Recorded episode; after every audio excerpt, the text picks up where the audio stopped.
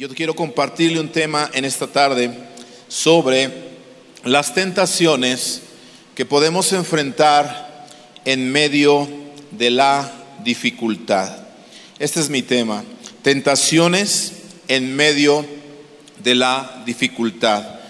De hecho, estoy compartiendo tres mensajes diferentes, pero están relacionados uno con el otro, de tal manera que nos van a ayudar a estar inspirados en estos tiempos de tanta dificultad que estamos viviendo a nivel mundial. Le voy a compartir en esta tarde las tentaciones que podemos nosotros enfrentar en medio de la dificultad. Hemos estado viviendo tiempos ya por más de un año, vamos ya casi para dos años en el mundo con esta pandemia y estas circunstancias que nos tienen todos enmascarados, todos siguiendo protocolos, etcétera, etcétera, para cuidarnos unos a otros, para proteger nuestra salud. Yo nunca había pensado como pastor que un día llegaría el momento en el que las puertas de la congregación o de la iglesia se iban a cerrar. Y allá en Estados Unidos se nos cerraron, como supongo que aquí también les llegó a pasar Hubo muchas limitaciones, las sigue habiendo todavía, como lo veo aquí. Y la verdad que estamos viviendo tiempos difíciles. Y Jesús, en su palabra, estaba Él preparándonos para cuando vinieran estos tiempos difíciles. Y Él dijo, en el mundo van a tener aflicciones. Pero también dijo, confíen, yo he vencido al mundo. Así que estamos viviendo tiempos de aflicción, tiempos de dificultades tiempos de enfermedad, tiempos de incertidumbre, tiempos de tantas preguntas. Y la verdad que Dios quiere que tengamos cuidado en estos tiempos de dificultad, porque podemos caer en tentaciones que pueden hacer que nuestras dificultades sean mayores todavía de las que ya se están viviendo. Por eso le quiero animar a que vaya conmigo a la palabra del Señor. En el libro de Job, en el capítulo 6, y miremos cómo Job, en medio de su angustia, en medio de sus dificultades, porque nadie, la verdad que nadie sufrió como Job, por eso en la Biblia yo encuentro que solamente hay un Job, solamente hay un Pablo, y qué bueno porque quizá algunos de nosotros no pudiésemos aguantar lo que estos hombres aguantaron. Pablo decía, llevo en mi cuerpo las marcas de Cristo, imagínense cuántas veces lo azotaron ¿Cuántas veces lo apedrearon y lo dejaron como muerto? Pero este hombre siguió adelante, ¿verdad? Y con una seguridad que él decía que él estaba seguro que nada ni nadie le iba a apartar del amor de Dios que es en Cristo Jesús. Pero estos hombres en la Biblia, todos, no hay ninguno que no haya enfrentado dificultades. No hay ninguno. No conozco yo inclusive ningún pastor, nadie en el ministerio que pueda decir, yo estoy predicando el día de hoy, soy pastor, todo ha sido color de rosa, no ha habido dificultades, todos. Anoche platicábamos con los pastores Ramírez y nos dábamos testimonio uno con el otro de las dificultades que experimentamos. Y la verdad, le repito, no hay siervo de Dios el día de hoy ni en la palabra que no haya pasado por tiempos de dificultad. Por lo tanto, yo estoy seguro que todos los que estamos aquí, aun siendo cristianos, eso no nos exime o nos libra de tener dificultades. Hago una pregunta, si puede me responde. ¿Cuántos hemos tenido dificultades en estos últimos tiempos? Quizá usted está atravesando por dificultades en estos precisos momentos. Bueno, esta palabra es para usted, para ayudarle a no caer en estas tentaciones que se van a presentar en medio de la angustia, en medio de la dificultad, en medio de la tragedia, en medio de las cosas que a veces no entendemos. Job en el capítulo 6, versículo 1, dice, respondió entonces Job y dijo, oh que pesasen justamente mi queja y mi tormento y se alzasen igualmente en balanza. Oiga cómo hablaba él de su queja y de su tormento. Era tan grande su dolor que Job dice, porque pesarían ahora más que la arena del mar. Está tan grande su tormento, está tan grande su dolor, está atravesando dificultades tan grandes que él siente que es un peso que no puede soportar. Porque dice, pesarían ahora más que la arena del mar. Y note esto, por favor. Por eso mis palabras han sido qué? Mis palabras han sido precipitadas. Cuidado, por favor. Aquí nosotros podemos mirar la primera tentación en la que Job estaba cayendo. En medio de su dolor, en medio de su angustia, sintiendo que su queja y su tormento eran tan grandes que pesaban más que la arena del mar, él dice, por eso, porque mi dolor es tan grande, mi queja es tan grande, mi tormento es tan grande, tan grande, las dificultades que estoy pasando son tan grandes que yo estoy hablando precipitadamente. Entonces, esta es la primera tentación. Cuando estamos nosotros en momentos de dificultad, somos tentados a hablar precipitadamente.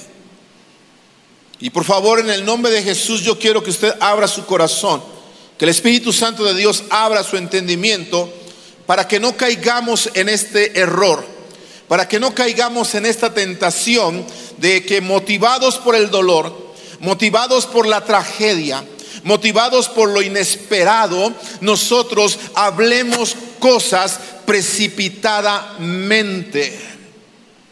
Mire que nuestro sufrimiento puede que no sea el resultado de haber pecado, como pasó con Job. Job estaba, estaba sufriendo, pero no porque había pecado. Esto, con esto le quiero decir que las personas que sufren no es porque precisamente han pecado o porque tienen pecados ocultos o porque han hecho mal algo que no han confesado, no. También los justos sufren. También a los justos nos pasan calamidades. ¿Cierto o no? ¿Verdad que sí? Pero dice la escritura, muchas son las aflicciones del justo, aleluya, pero de todas ellas le librará el Señor. No estamos exentos de aflicciones, de dificultades. Y puede que nuestro sufrimiento, escuche bien, no sea el resultado de haber pecado, pero debemos de tener cuidado de no pecar como resultado de nuestro sufrimiento. Eso es algo muy distinto. Yo debo de tener cuidado de no pecar como resultado de la tragedia que a mí me está pasando. Y eso es lo que estaba pasando con Job. Era tanto su dolor, era tanta la tragedia que él estaba pasando, que él empezó a caer en la tentación de hablar precipitadamente. Por lo tanto, iglesia, no tomemos decisiones permanentes, escúcheme bien, cuando nuestras emociones estén fuera de control. Tenga cuidado con este error. Porque cuando vienen las malas noticias, como vinieron con Job, uno tras otro, una mala noticia tras otra mala noticia, nuestras emociones se descontrolan. Y cuando nuestras emociones se descontrolan, nosotros no podemos tomar decisiones permanentes en medio de la tragedia. Tenga cuidado, por favor. No hagamos decisiones permanentes con, con emociones temporales. Esto es algo interesante y muy importante. No hagamos decisiones permanentes con emociones temporales. La tristeza va a pasar, el dolor va a pasar, el llanto va a pasar, pero no permitas que ese llanto no permitas que esa tristeza, no permitas que ese dolor te haga, te haga tomar decisiones permanentes o hablar precipitadamente. Recuerda esto, las decisiones que tomemos nosotros afectarán generaciones. Mis decisiones afectarán no solamente mi vida, no solamente mi matrimonio, pueden afectar a los hijos míos que yo tengo y a los hijos de mis hijos. Debo de tener cuidado en no hablar precipitadamente cuando estoy pasando en medio de la angustia. Tengamos cuidado. Mire, cuando estamos en dolor, el dolor hace que nosotros perdamos el enfoque. Y yo le animo, por favor, a que usted no pierda el enfoque cuando estamos en dolor. Le voy a poner un ejemplo para que entienda lo que le estoy diciendo. Si usted está trabajando en casa con un martillo, está golpeando quizá un clavo, está haciendo un trabajo y de repente usted se descuida un poco, ¿verdad? Y, le falla al, clavo y, y le pega a su dedo. ¿Qué sucede? ¿Comenzamos a hablar en lenguas? ¿Eh? Ojalá que sí, ¿verdad? Porque espero que no se salga el viejo hombre y ¡ay! Pero ¿qué sucede si nos reventamos el dedo? Entre más fuerte es el dolor, escúchame bien, el dolor me va a hacer perder el enfoque. Porque en ese momento, ¿qué va a estar pasando en mi mente? El dolor que estoy sintiendo. Voy a estar enfocado en el dolor. Ah, y más si está el dedo reventado y está sangrando, yo voy a estar enfocado en el dolor. Se me va a olvidar si tengo la cartera o no la tengo. Se me va a olvidar si tengo eh, que pagar un recibo o no tengo que pagar un recibo. Todo se me va a olvidar. ¿Por qué? Porque mi enfoque está donde? Está en el dolor. Está en el dolor. Por eso tenga mucho cuidado. Job estaba tan lleno de dolor, tan lleno de tristeza, tan lleno de angustia, que él se estaba desenfocando y sus palabras estaban siendo precipitadas. Estaban siendo precipitadas. Por lo tanto, usted debe de tener cuidado de no hablar precipitadamente en medio de la angustia. Porque Job, yo quiero decirle que de acuerdo al capítulo 3, verso 1, Job maldijo su día en el que nació. No solamente hizo eso, sino que en el versículo 11, Job 3:11 dice que él deseó no haber nacido. Fíjese cómo estaba hablando precipitadamente Job en medio de la tragedia, en medio del dolor. También en Job 3:16 dice que él deseó haber sido abortado. Qué tremendo. Por eso dice, ¿por qué no fui escondido como abortivo, como los pequeñitos que nunca vieron la luz? Job está hablando con angustia. Job está hablando con amargura. Y en Job capítulo 7, versículo 11, escúcheme bien las palabras de Job. Por tanto dice, no refrenaré mi lengua. Mire cómo estaba cayendo en la tentación de hablar precipitadamente. Por tanto, no refrenaré mi boca, hablaré en la angustia de mi espíritu. Cuidado con esto. Cuidado, por favor. Me quejaré con la amargura de mi alma. Qué terrible. Vamos a estar expuestos a estos momentos en los cuales esta tentación de hablar apresuradamente, de hablar precipitadamente, de hablar con angustia de nuestro espíritu y quejarnos con la amargura en nuestra alma se va a presentar y usted y yo debemos estar listos, escúcheme bien, para no perder el enfoque. No pierda el enfoque. No hable precipitadamente porque su tragedia, el dolor, la angustia, la podemos nosotros hacer aún mayor. Y eso es lo que estaba pasando precisamente con Job. Por eso la Biblia dice en Proverbios capítulo 13, versículo 3 de la siguiente manera, el que guarda su boca, guarda su alma, mas el que mucho abre sus labios, tendrá calamidad. Yo no sé si usted ha escuchado esa frase que dice, conectes el cerebro antes de hablar. ¿La ha escuchado? Y la verdad que cuando estamos en angustia, cuando estamos en dolor, cuando estamos en dificultades, lo primero que desconectamos a veces es el cerebro. Y lo que más abrimos sin pensar es nuestra boca. A veces hay dificultades en la pareja, dificultades en el matrimonio y empezamos a discutir, empezamos a pelear. Aún los pastores a veces tenemos dificultades, tenemos discusiones, ¿sí o no, pastor? ¿Verdad? Las tenemos como toda pareja las tenemos, pero debemos de tener cuidado lo que hablamos en el momento del conflicto o en el momento de la situación difícil. Tenga cuidado porque cuando una palabra sale de nuestra boca no puede volver de adentro de nosotros. Nuestras palabras son poderosas y lo vemos en la Biblia. Por eso conectémonos nuestro cerebro antes de decirle a la esposa, pues sabes qué, pues meramente vete si quieres. ¿No? Ya en el calor de la discusión, en el calor de, ah, pues me busco otro. Ah. Ay, no es que no quise decir eso, amor mío. Eh, estaba yo enojada o estaba enojado. Eh, perdóname. Ah, sí, pero ya estás diciendo cosas precipitadas. ¿Por qué no te mueres? ¿Por qué no te vas? Me tienes harto, me tienes harta, ya no te aguanto. ¿Eh? ¿Le suena? ¿No?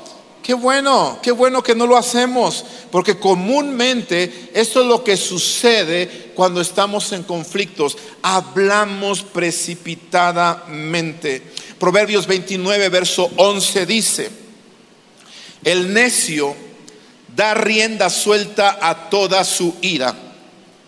Mas el sabio, escuche bien, al fin la sosiega. Tenemos que aprender a hablar sabiamente. Por eso el Señor nos dio una boca y dos oídos.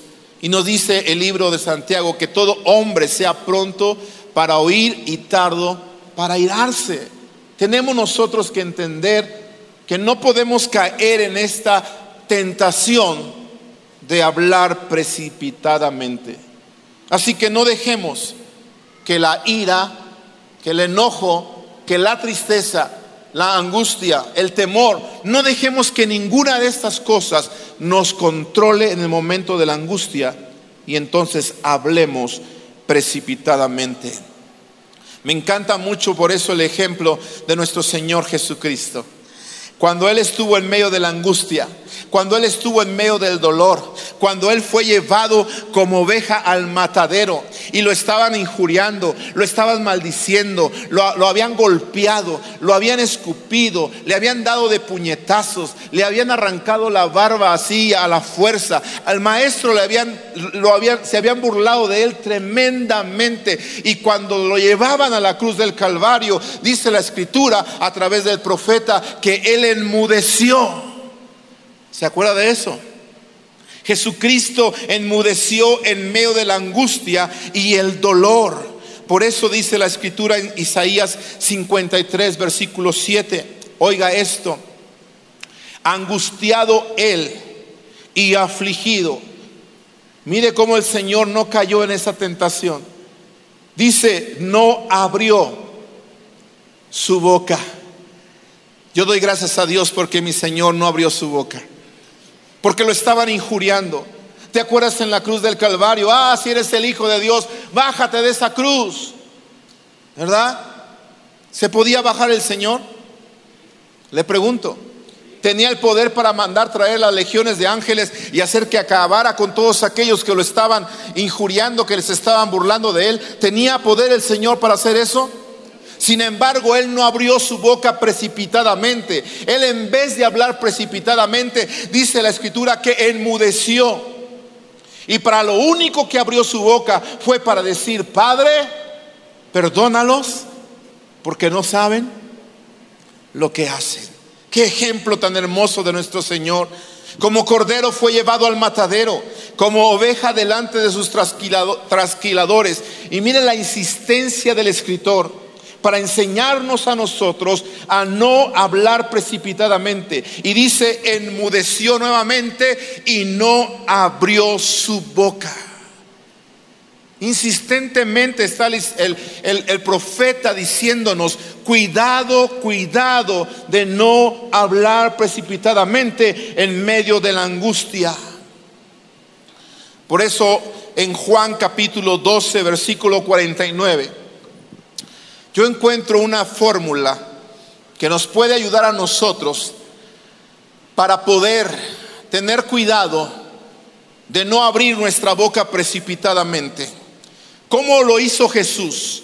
¿Cómo Jesús pudo aguantar tanto dolor? ¿Cómo Jesús pudo aguantar tanta burla y no abrir sus labios precipitadamente? Mire, yo no sé usted, pero hace tiempo yo tuve una prueba bien difícil. Salí de la iglesia después de predicar. Habíamos invitado a unos hermanos a casa a comer. Entonces pasé a la tienda rápidamente a comprar unas cebollitas de esas de rabo largo y otras cosas.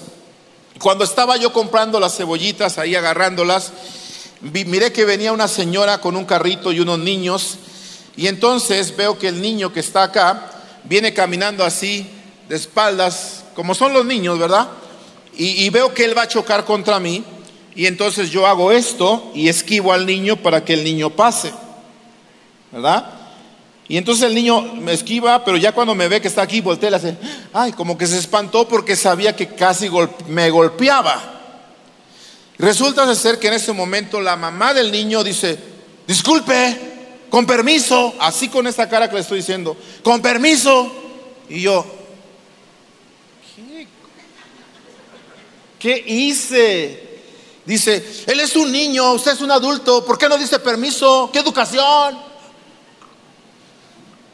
Pastor, se me estaba yendo el espíritu del servicio. Y, yo agarro y, y, le digo, señora, discúlpeme, yo no hice nada. Yo me moví precisamente para no chocar con su hijo. Ay, no, pero si esto es un adulto, usted es un adulto, él es un niño, ¿cómo se le ocurre? Y yo, ay, santo Dios, ayúdame, Padre, para no abrir mi boca precipitadamente. Venía otra señora con ella cuando yo ese relajo se acerca y se da la vuelta y dice, oiga, oiga, ¿qué tiene? Yo nada. Ah, pues entonces cállese el hocico. Ay, te grita una mujer así en la tienda y te dice así en tu cara, cállese el hocico. Y yo, ay Jehová, tenía las cebollitas aquí con el rabo. Dios sabe, Dios sabe, de verdad que me, subió y me bajó, no sé qué será, pero quise agarrar las cebollitas y vi, cállese el hocico también usted. Pero le doy gracias al Señor que evité esa tentación. Pude pasar esa prueba y pude no abrir mis labios precipitadamente. Cuando diste testimonio en la iglesia, me decían mis, mis congregantes, pastor, imagínese que usted hubiese sido necio y se hubiera puesto al tú por tú con la señora, se lo agarran entre las dos y empiezan a desgreñarlo, se van ahí al suelo y al rato salen las noticias, pastor desgreñado por unas cebollas. De verdad que fue muy difícil. Lo único que hice fue tragarme mi emoción, agarrar las cebollitas, me di la vuelta y me fui. Pero solamente el Espíritu Santo de Dios te puede ayudar a mantener cerrada la boca en momentos tan difíciles.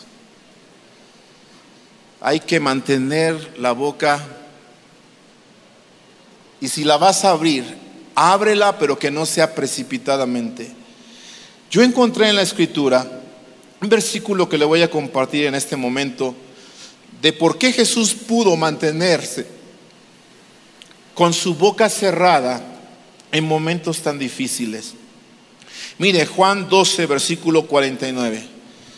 Quiero avanzar porque aquí el reloj avanza muy rápido. Juan 12, 49. Mire las palabras de Jesús, por favor. Porque yo no he hablado por mi propia cuenta. El Padre que me envió, Oiga esto, Él me dio mandamiento de qué?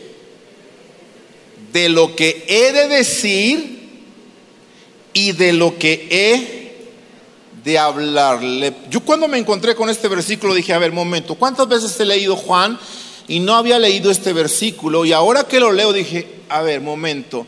Jesús está diciendo que el Padre le dio mandamiento de lo que tenía que decir y de lo que tenía que hablar. Y yo pregunto, ¿que lo que tengo que decir lo que tengo que hablar no es lo mismo?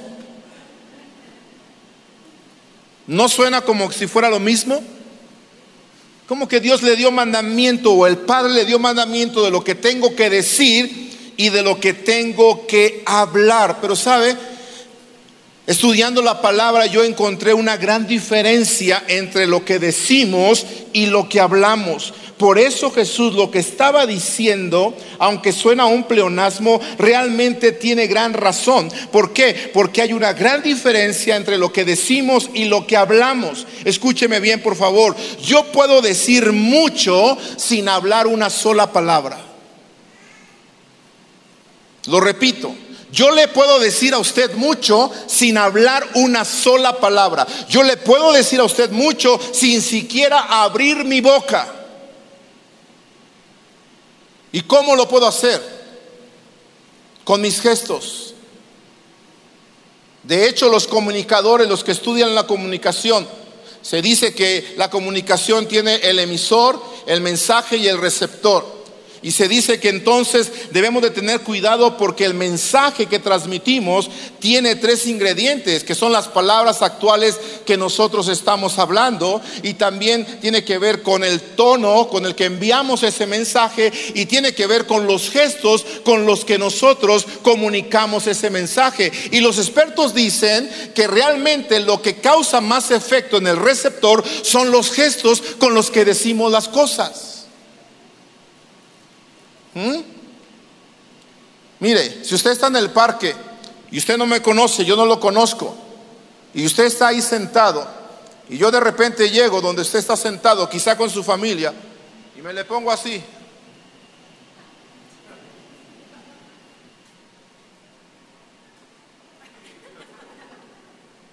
¿Qué pasa? ¿Ah? ¿Qué pasa? ¿Mm? ¿Hablé palabras? ¿Le estoy diciendo algo? Sí, ¿eh? Y aquí el brother se quería parar y decir, pues ahora pues, ¿qué? Entonces Jesús dice, el Padre me dio palabras, me dio mandamiento de lo que tengo que decir y de lo que tengo que hablar. Iglesia, esto nos va a ayudar mucho en la vida diaria. Cuidemos por favor la manera en la que nosotros hablamos y cuidemos la manera en la que decimos las cosas. Porque no es lo mismo decir, ¿me entiendes? Decir, ¿me entiendes? ¿Me explico? ¿Me explico? ¿Me explico? ¿Me, ¿Me estoy explicando? ¿Sí? Es que eres esto es que eres lo otro, ay, es que Dios esto, me ha abandonado, me ha dejado. En medio de la angustia hablamos precipitadamente y es ahí donde nosotros tenemos que evitar esa tentación, como lo hizo Jesús. Avancemos, por favor. Isaías 11, verso 3, por eso Jesús o el profeta estaba profetizado, lo voy a leer en la traducción lenguaje actual, estaba profetizado lo que iba a pasar con el Mesías no juzgará por las apariencias, ni se guiará por los rumores, oiga, pues su alegría será obedecer a Dios. Aleluya. Qué hermosa palabra. Por lo tanto, en momentos de dificultad, expresemos nuestros sentimientos ante Dios en oración para no precipitarnos hablando palabras necias o cometer acciones hiriéndonos a nosotros o hiriendo a las personas que están cerca de nosotros. Por eso no hablemos nosotros precipitadamente. Si te vas a quejar, si quieres eh, sacar tu llanto, si quieres sacar tu, lamento, se vale. Pero escúchame bien, hazlo ante los pies de nuestro Señor Jesucristo. Hazlo ante aquel que te puede escuchar y que no te va a juzgar, sino que está para ayudarte, está para consolarte, está para levantarte y está para ayudarte en medio de tu dolor. En los pies del Señor. Por eso el Salmo 142, verso 1 y verso 2 dice, Con mi voz clamaré a Jehová. Con mi voz pediré a Jehová misericordia. Delante de él expondré mi queja y delante de él manifestaré mi angustia. Segunda tentación. En momentos de dificultad, no solamente somos tentados a hablar precipitadamente, sino que también somos tentados a escuchar cualquier consejo. Cuidado con esto, porque esta tentación la sufrió Job. Job capítulo 2, versículo 9. En medio del dolor de Job, viene la mujer y le dice, entonces le dijo su mujer, ¿aún retienes tu integridad? Maldice a Dios y muérete. En medio de angustia, hermanos, familia de Dios, tenga cuidado por favor a dónde usted va a buscar consejo. Tenga cuidado por favor a quien escucha para que le dé consejos. Tengamos mucho cuidado. ¿Por qué? Porque si usted está sufriendo, necesita orar a Dios antes de pedir consejo. No vaya a pedir consejo con alguien que quizá no tiene la experiencia o el conocimiento o la madurez espiritual para que le ayude a usted en medio de su aflicción. No, vaya con una persona que Dios ponga en su corazón. Hay consejeros, están sus pastores que son sabios, hombres de Dios. Pídales consejo a ellos. No tome cualquier consejo. Ahora escúcheme bien. Si usted va con sus pastores y pide consejo, entonces lo que sus pastores le digan, usted acéptelo y obedézcalo. Porque la responsabilidad de nosotros como pastores es recibir de Dios el consejo para dárselo a usted. Y escúcheme bien, le vamos a hacer saber lo que Dios quiere que usted haga. No le vamos a decir lo que usted quiere escuchar. No le vamos a decir lo que a usted le va a agradar, le vamos a decir lo que la palabra del Señor dice. Por lo tanto, si el consejo de sus pastores quizá no le agrada o no le gusta mucho, acéptelo porque viene de Dios. La responsabilidad nuestra es darle un consejo conforme a la palabra. Así que si pide consejo, acéptelo. Y si no lo va a aceptar y no lo va a cumplir, mejor no pida consejo y no le haga perder el tiempo a sus pastores, ni tampoco usted pierda el tiempo. ¿Me estoy explicando? ¿Sí? Ahora, si ve usted a otros sufrir y les quiere dar un consejo, por favor, ore antes de dar un consejo.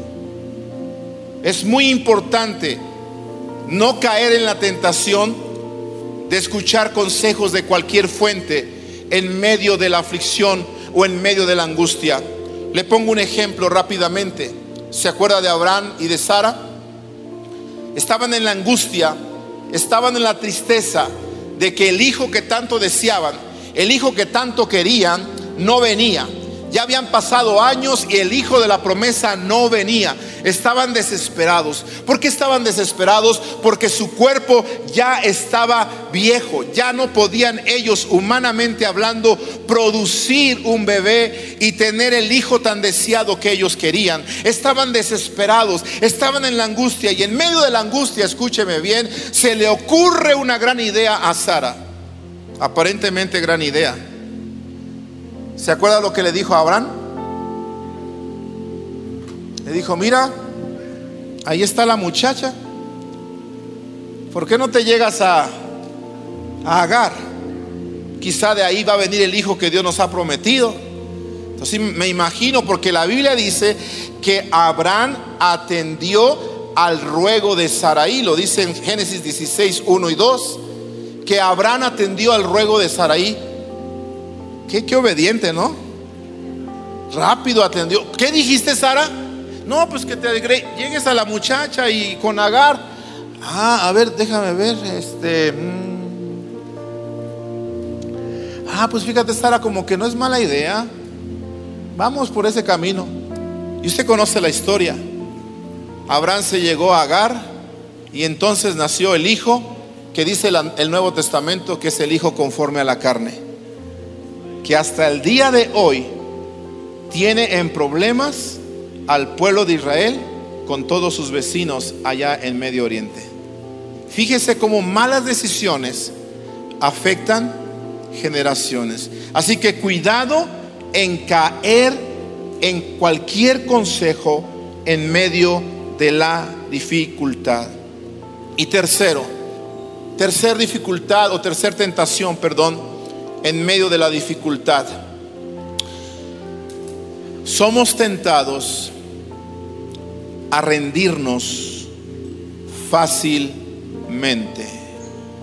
Le quiero animar en el amor del Señor a que no importa lo que usted sufra, no importa el dolor que estemos pasando, no importa la angustia por la que estemos atravesando, usted no se rinda tan fácilmente. Estos hombres de Dios que tenemos en la escritura no se rindieron fácilmente. Todos ellos continuaron su camino. Todos ellos continuaron como mirando, dice la escritura, al invisible, porque tenían todos ellos puesta la mirada en el galardón. Estaban todos ellos con la mirada puesta en una patria futura a la cual ellos iban a llegar. Ninguno de ellos se rindió en medio del dolor, en medio de la angustia, en medio de la tristeza. Pero Job quería rendirse y ya quería escapar de su sufrimiento. Por eso en Job capítulo 6, versículo 8 y versículo 9, mire lo que está diciendo él. ¿Quién me diera que viniese mi petición? Ya era una petición de él. Que me otorgase Dios lo que anhelo. Ya era un anhelo de él que agradara a Dios quebrantarme, que soltara su mano, oiga, oiga, que acabara, acabara conmigo. Job 7:15, así mi alma tuvo por mejor la estrangulación y quiso la muerte más que mis huesos. ¿En qué estaba pensando en Job? Job estaba pensando en rendirse. Señor, no puedo con esto. Me quitaste mis hijos, me dejaste en bancarrota. Estoy muriendo lentamente con esta sarna desde la cabeza hasta los pies. Señor, no tengo nada por lo cual seguir adelante. Ya vino mi esposa y me dijo, maldice a Dios y muérete. Y Job estaba deseando la estrangulación. Dios estaba, perdón, Job estaba pensando en el suicidio. Es triste decir lo que le estoy diciendo, pero en este tiempo difícil que estamos viviendo, una de las cosas que más se han incrementado es la gente que ha dicho no puedo más y busca la salida más fácil y se han quitado la vida.